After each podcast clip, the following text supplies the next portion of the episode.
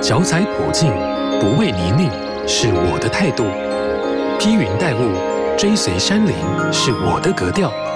听心跳与山对话，时而沉稳，时而神秘，时而魔幻。我的风格叫做山。在江秀珍的身上有很多的第一：第一位成功登上圣母峰的台湾女性，第一位玉山国家公园女性巡山员，第一位完攀世界七顶峰的台湾女性登山家。对江秀珍来说，这些第一不是丰功伟业的清单，而是信念的呈现。她说：“只要觉得这件事情是对的，就直接去做。”不管你是什么性别，你觉得你可以做得到，就一定能做得到。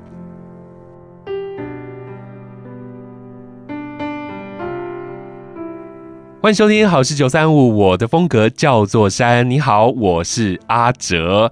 在上一集，江秀珍秀珍姐带给我们非常多精彩的故事哦。那每一段故事都非常的有力量。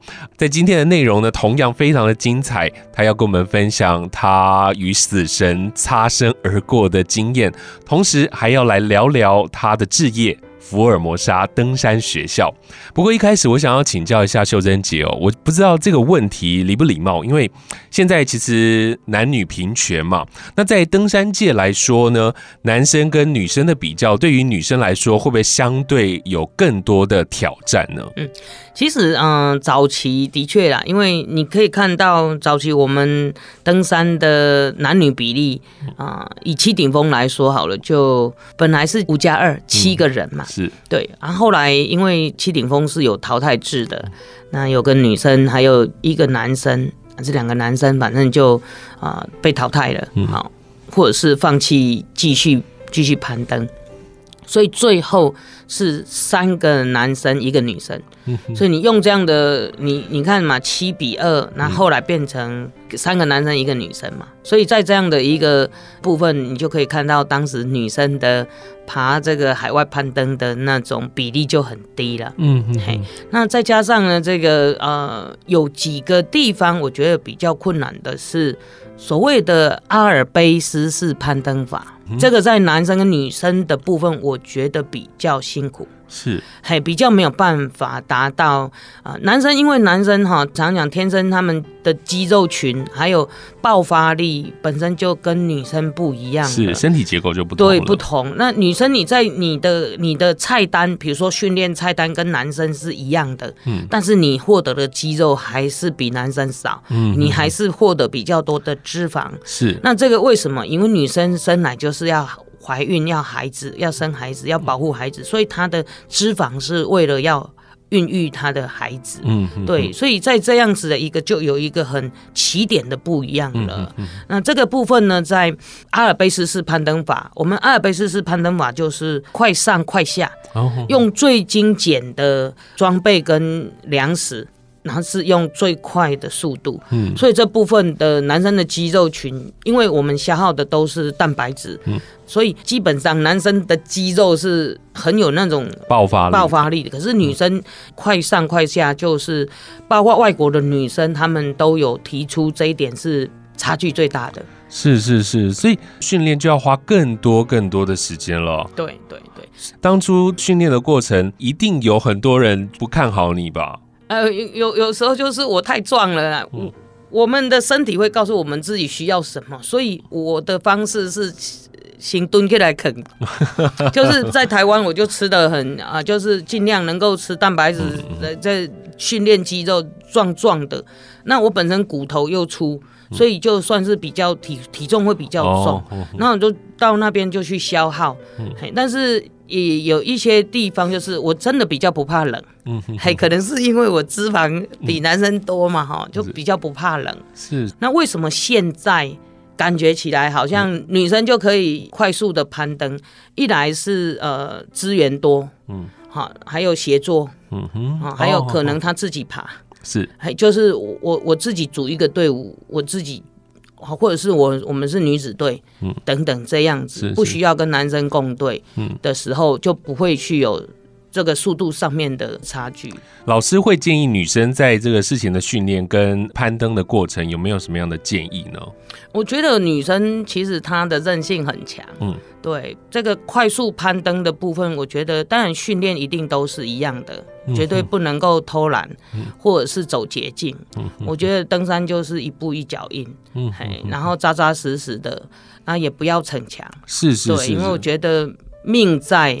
你要怎么样都可以，命不在就什么人没了。没错，没错，就是我们一直一直讲这个登山是很重视安全的。那你自己是最知道自己的身体状况的，所以如果你事前的准备没有准备好，你也不要轻易的上山，这样子就是一点一点的慢慢的累，那个目标一定可以达到的。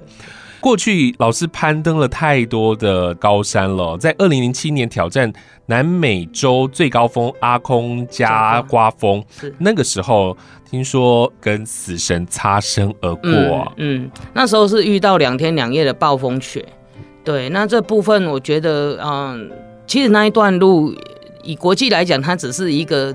登山健行的路线，嗯，嘿，可是偏偏让我遇到暴风雪，而且又我一个人是、啊、在五千五百公尺的地方，嗯，对，所以那个对我的人生基基本上是影响最大的一项，嗯、然后也因为那一项让我知道生命的意义是什么，嗯，嘿，我也在那里找到我为什么登山的理由，是，嘿，跟死神擦身而过，那我我最后真的是已经。该做的都做了，嗯、我觉得遇到危险的状况，我觉得你有没有把你该做的事情做好？嗯嗯嗯，还光慌光乱没有用嘛，没有办法解决，哭也没有办法解决，有啦，情绪发泄一下，就抒发一下而已。但是抒发完，你还是在那 里，你还是得做啊。所以就是说，在那个过程呢，啊、真的是让我自己独自面对，慌乱没有用嘛，没有办法解决，哭也没有办法解决，有啦，情绪发泄一下，就抒发一下而已。但是抒发完，你还是在那里，你还是得做啊。所以就是说，在那个过程呢，啊、呃，呃，真的是让我自己独自面对死，呃，面临死亡。是，那我我只好。我该做的都做了嘛，最后我就求众神诸佛哈，还饶我一命哈，我回来一定报效国家，奉献社会。好，也就是后来也才知道说，哎、欸，老天爷如果要你死一次就死了，不需要这样折磨你。这也让我看透了，也看了看透了很多的事情，在人生过程，我觉得都带不走啊。所以马斯洛他也有讲了这句话，他就是说，也就是说，其实你在这宇宙哈，你能够留下什么？我们很渺小啊，你曾经来过，那你可以影响做有意义的事情，去帮助别人或者帮助需要的人。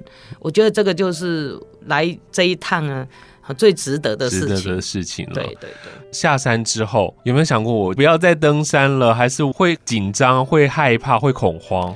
会的是很短暂的，就当时那那时候你已经理解说，呃，老天也没有那么容易让你死这件事情之后，嗯、回来之后我反而会等于就是说你也不怕什么暴风雪，嗯，你反而越紧急的事情你越冷静，嗯哼哼哼，因为那个最紧急的已经度过了，是。就好像我回到呃台湾大学去读书的时候，我觉得比爬圣母峰还难呢、啊。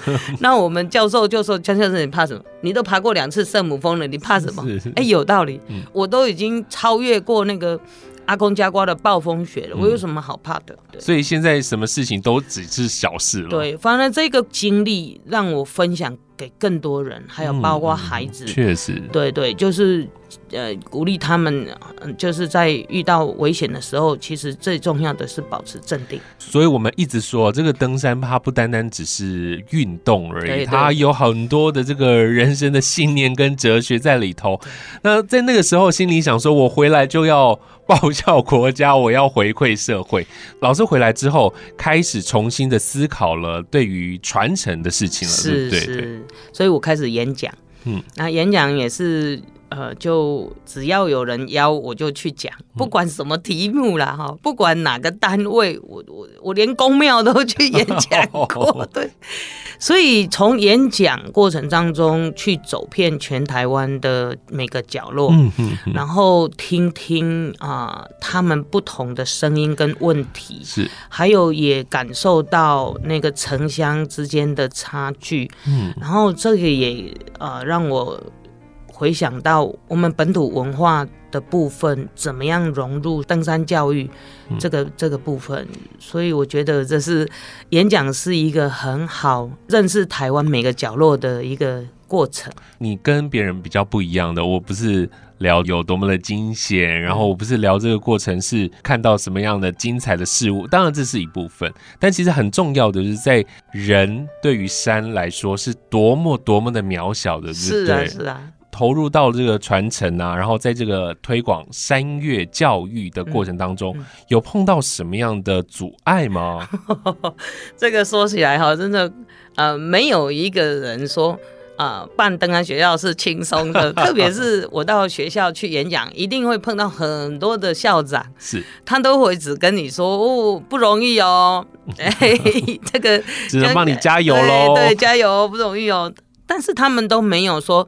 艾伯科林的代志没有，他们反倒是呃听，他会问我，会问我说为什么要做，然后怎么，然后你现在做到什么程度，或者是你遇到什么困难，跟阿哲问我的问题是一样的，好，所以这个时候就会让我去思考，会让我去反思，嗯，对啊，哎，我哪里没有做到了，或者是我做到这里怎么停顿呢，嗯，好，所以当有人问我的时候，我又又开始。好，把这个呃遇到的这个困难或挫折或者是问题，又开始再厘清一次。嗯，所以就重复的厘清。其实我觉得最呃大家觉得最困难的是，因为我不是要成立一所一般的学校，我。想要一开始的这个登山教育是以全民为主的，是登山教育。那全民很多人觉得年龄层的分级是比较容易的，全民哦，那个就很像丢个石头掉到海里面，那么快没丢。那是全民每一个人的观念都要有一点点、一点点的更改，然后慢慢的累积的耶。是，所以困最困难的在这里，但是我们已经出发了，我就常常鼓励别人。啊，你就已经出发了，就困难就会越来越简单。嗯，因为你已经开始做了。因为老师老师在创立这个福尔摩沙登山学校之前，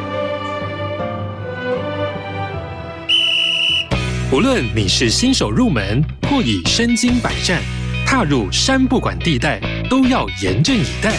山只管它的自在，入山前的准备与装备得自己来担待。青山达人来解答。马上进入山不管地带。带小朋友登山健行有非常多的好处，像是有利于小孩身体发育、锻炼意志力、满足探索的欲望，甚至对智力的发展也有帮助哦。但是行前规划也是非常重要的。首先规划路段，如果小朋友年纪比较小，大概三岁到六岁，选择不到一千五百公尺的郊山即可。因为如果选太高的山，小朋友爬一半体力耗尽，就会造成上不去也下不来的状况，十分的危险。另外呢，也要尽量选择平缓、可以慢慢步行的道路，就算走不完也没有关系，以小朋友的体力为主。带小朋友上山，随身要携带能够补充能量的零食，像是小面包、饼干、水果干或是巧克力等等。水分也很重要，可以带个一千至一千五百 CC 的水壶。那如果小朋友的意志力够强，不用临时的鼓励，也会努力攀登。但是因为流很多汗，所以也要准备一些运动饮料备用，补充电解质。那衣着的部分跟大人一样，登山鞋、登山杖、透气排汗的衣物、防晒的帽子等等都是必备。也别忘了帮孩子多带一件好收纳的羽绒外套，以免温差大而感冒。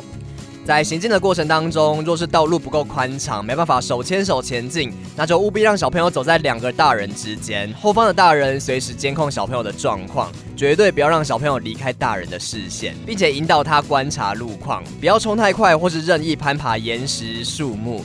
带着孩子尽量走在安全的人造步道上，不要因为感觉缺乏挑战，就擅自带孩子抄小路或是走进草丛，因为会发生什么意外，我们都无法掌控。秉持着安全第一就对了。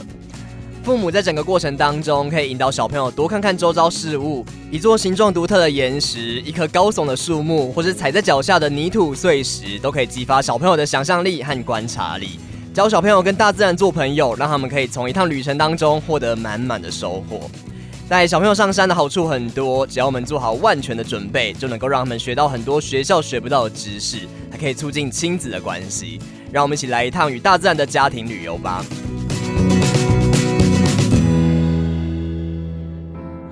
出发了，就困难就会越来越简单。嗯，因为你已经开始做了。因为老师老师在创立这个福尔摩沙登山学校之前，你有去国外去看过吗？国外的样子跟台湾对于山林教育这一块是很不一样的，对不对？非常不一样。我觉得国外他们本身的呃，在他们呃还在孩童的时间，他们就已经在做所谓的山野教育，或者是森林森林啊，还有自然教自大自然给他们教育。嗯我曾经遇过一个算是老板了哈，嗯、他的孙子在呃加拿大，嗯，好，那他们在三岁，小朋友三岁哦，哦他们在户外就是在户外。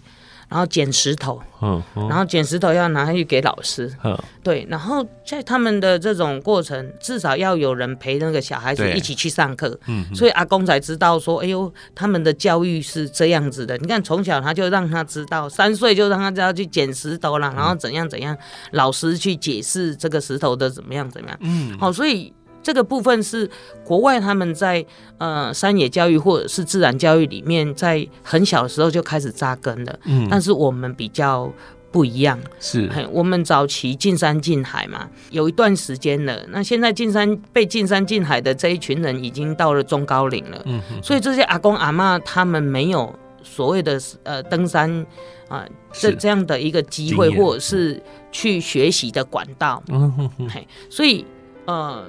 到现在就等于山林开放了，他们即使想去，有的是，反正人家揪的惊啊，有的是不敢去，嗯，好，所以这个部分就有很多很多的。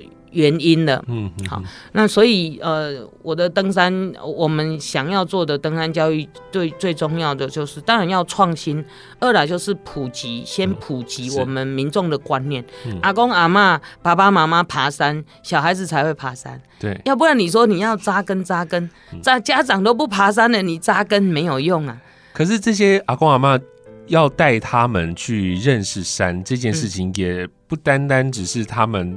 就是爬上去这件事情而已哦，还有很多的事情要顾到的。是是是，所以这个部分是刚好可以卡到我的呃博士论文。嗯，嗯，我在中正大学念成人教育所，所以成人教育所刚好都是做中高龄的这一个区区这个领域的，所以我就想把登山健行啊，中高龄登山健行融入在这个部分。嗯，那我们会除了这个以外。呃，未来的未来登呃未来的计划是这样，那我们线上课程已经开始了，就福尔摩沙登山学校的线上课程，是各位可以透过 FB 可以上先上网去。看线上的课程，嗯、那这课程都是很短的啊，一两分钟而已。哈，那你可以重复看，然后去试试看，从你家走出，可能北部啊，最最容易的就是阳明山附近、嗯、附近哈，是或者是呃这个剑潭什么，反正交通方便的，你可以自己先去试。嗯，那再来就是呃大学的哎、欸，大学的部分呢，大学生呃没有中高龄这个部分，我们先。用线上课程嘛，是。那其实这个线上课程不是只有中高龄可以看，嗯，全龄都可以看。哦，哈，对。那这是基本课程。是。那这个课程的话呢，上完之后，我们未来等疫情缓趋缓一点，我们会有实体课程。哦。那实体课程我们会到社区大学跟乐龄大学，去做实体课课程的开课。是是。那你已经看过线上了，那再加上实体课程的话，你就会比较容易进入状况。嗯。那这是属于中高。高龄年龄层的，那大学生的部分呢，我们会以通识教育来做结合。那为什么只有通识教育？因为大学生他们的资讯要拿到资讯资源都是非常方便，对，而且他们的学习能力又很快，年轻人嘛，所以这部分我们就不用不会刻意去推，而且大学里面几乎都有大学的登山社。登山社对，嗯那这部分是以大学。那呃，中小学、国中小教育部有在做山野教育，嗯，好好，所以这也推了蛮多年了。是，那最重要的还有一个就是高中职，嗯，所以我们未来普及登山教育，还有呢这个专业的这个登山教育，我们最后会收敛成高职哦，哦实验学校。是，会变成真的实验学校，而且是双语的。我们希望可以跟国际交流，所以是全球化的、全球化的这种学校。是，那再来呢？嗯，我也设定好了，高三啊毕业之后，你可以拿到向导证。嗯哼，那因为我们大概十八岁就可以考到向导证。是，那你有你有双语，你又向导，基本上你要工作，你要再进修都很容易。那大学的话呢，一样可以呢啊，去考普通大学。考普通大学有运动。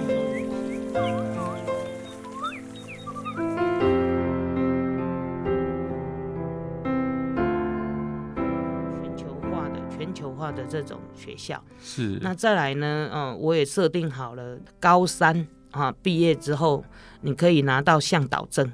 嗯哼，那因为我们大概十八岁就可以考到向导证，是，那你有你有双语，你又向导，基本上你要工作，你要再进修都很容易。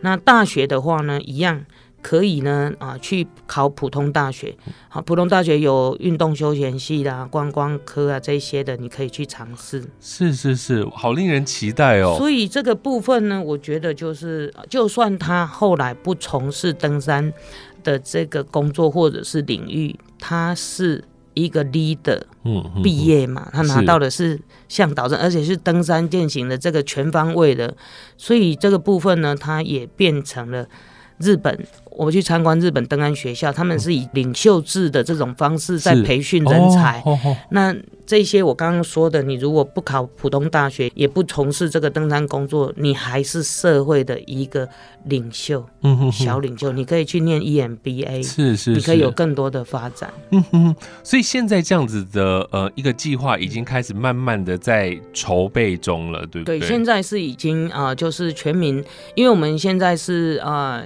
向全民。募款，嗯，最重要的其实不是钱多钱少，而是希望全民参与。嗯哼哼哼，哎，因为我们落太长的时间了，我们没有登山教育，为什么登山学校一直没有办法成立？大家很纳闷，对不对？对啊，对啊，是在推广的过程当中碰到了什么问题？我请企业来协助啊，我跟国家请国家来帮忙啊，我去喊啊，对不对？嗯、可是呢，这都没有用。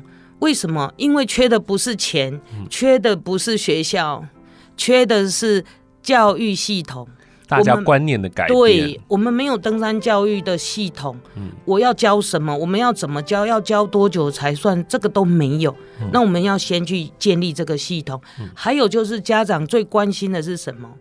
哎呦，我念这个登山未来有什么用？对，有什么用？我的学，我的孩子有什么用？第一个，你念完登山登山学校，你的生命力一定是最强的，是。还有你的组组织能力、你的领导统御都是最好的，嗯，对吧？好、哦，家长还担心他没办法升学，升学管道我都帮你找好了，而且还是什么？还是国际性的。是。我还透露一点，我们高二哈，我们会带到尼泊尔去冰攀。哇啊，冰攀呢？呃，我们。尼泊尔通常行程会是十四天，那扣掉那个来回的这个交通时间，还有十天，嗯，所以五天去冰攀，五天去做社区服务，是是是，嘿，孩子就有国际化、国际视野，对，又有国际视野，然后哦，这些全部都已经帮你想好了这个蓝图，这样子，那现在就是希望大家能够来支持了，我觉得大家都有这个山林的观念才可以嘛，是是是，对。其实我觉得我们嗯、呃，山林教育还有各方面登山协会、登山啊、呃、教室也好，我觉得都做很多，但是很分散。嗯哼，我觉得很可惜，因为这些资源都是分散的，就各做各的，所以没有办法啊、呃，有有一股力量起来。那我觉得呃，这是大家的事，不是山岳协会的事情，也不是呃什么呃哪个地方的事情。但是现在目前。嗯呃，国家给的资源多吗？其实呃，我们没有去要，嗯，就不没有我觉得应该要啊，因为没有，因为我觉得就是系统建建设好之后，再来去跟政府，哦、所以的跟教育部合作是，是我希望不要再盖新的学校了。嗯、未来我们会找适合的学校，我们先从课程实验，然后开班开科，最后我们会有真的实体学校。我相信，因为现在的呃要被缩编的学校，或者是要想转型的学校都很多。是，那这部分我觉得倒是不用再什么去拿很多资源了。嗯、我反而觉得就是能够把呃教育的这个宗旨能够核心能够推展出去，嗯、我觉得这是呃未来。你如果做的，你这个系统如果呃扎的很好的话，我觉得政府他们也会尽他们的力量。是的，是的，嗯、我觉得今天节目是越听越感动，因为真的他不是在跟我夸他的丰功伟业，而是。都听到他在为这个山林做的任何一件事情，还有他的这个热忱，这样子。今天非常谢谢秀珍姐再次的带给我们这么多精彩的故事，而且也是非常非常具有力量的话语。谢谢你，希望大家一起来啊！然后你 Google 这个啊福尔摩沙登山学校，你就可以找到我们现在呃在做什么，然后做到哪里了。那希望大家一起来努力。谢谢，谢谢。好事九三五电台带你走入群山怀抱，拾起山的记忆。以上节目由文化部影视及流行音乐产业局补助直播。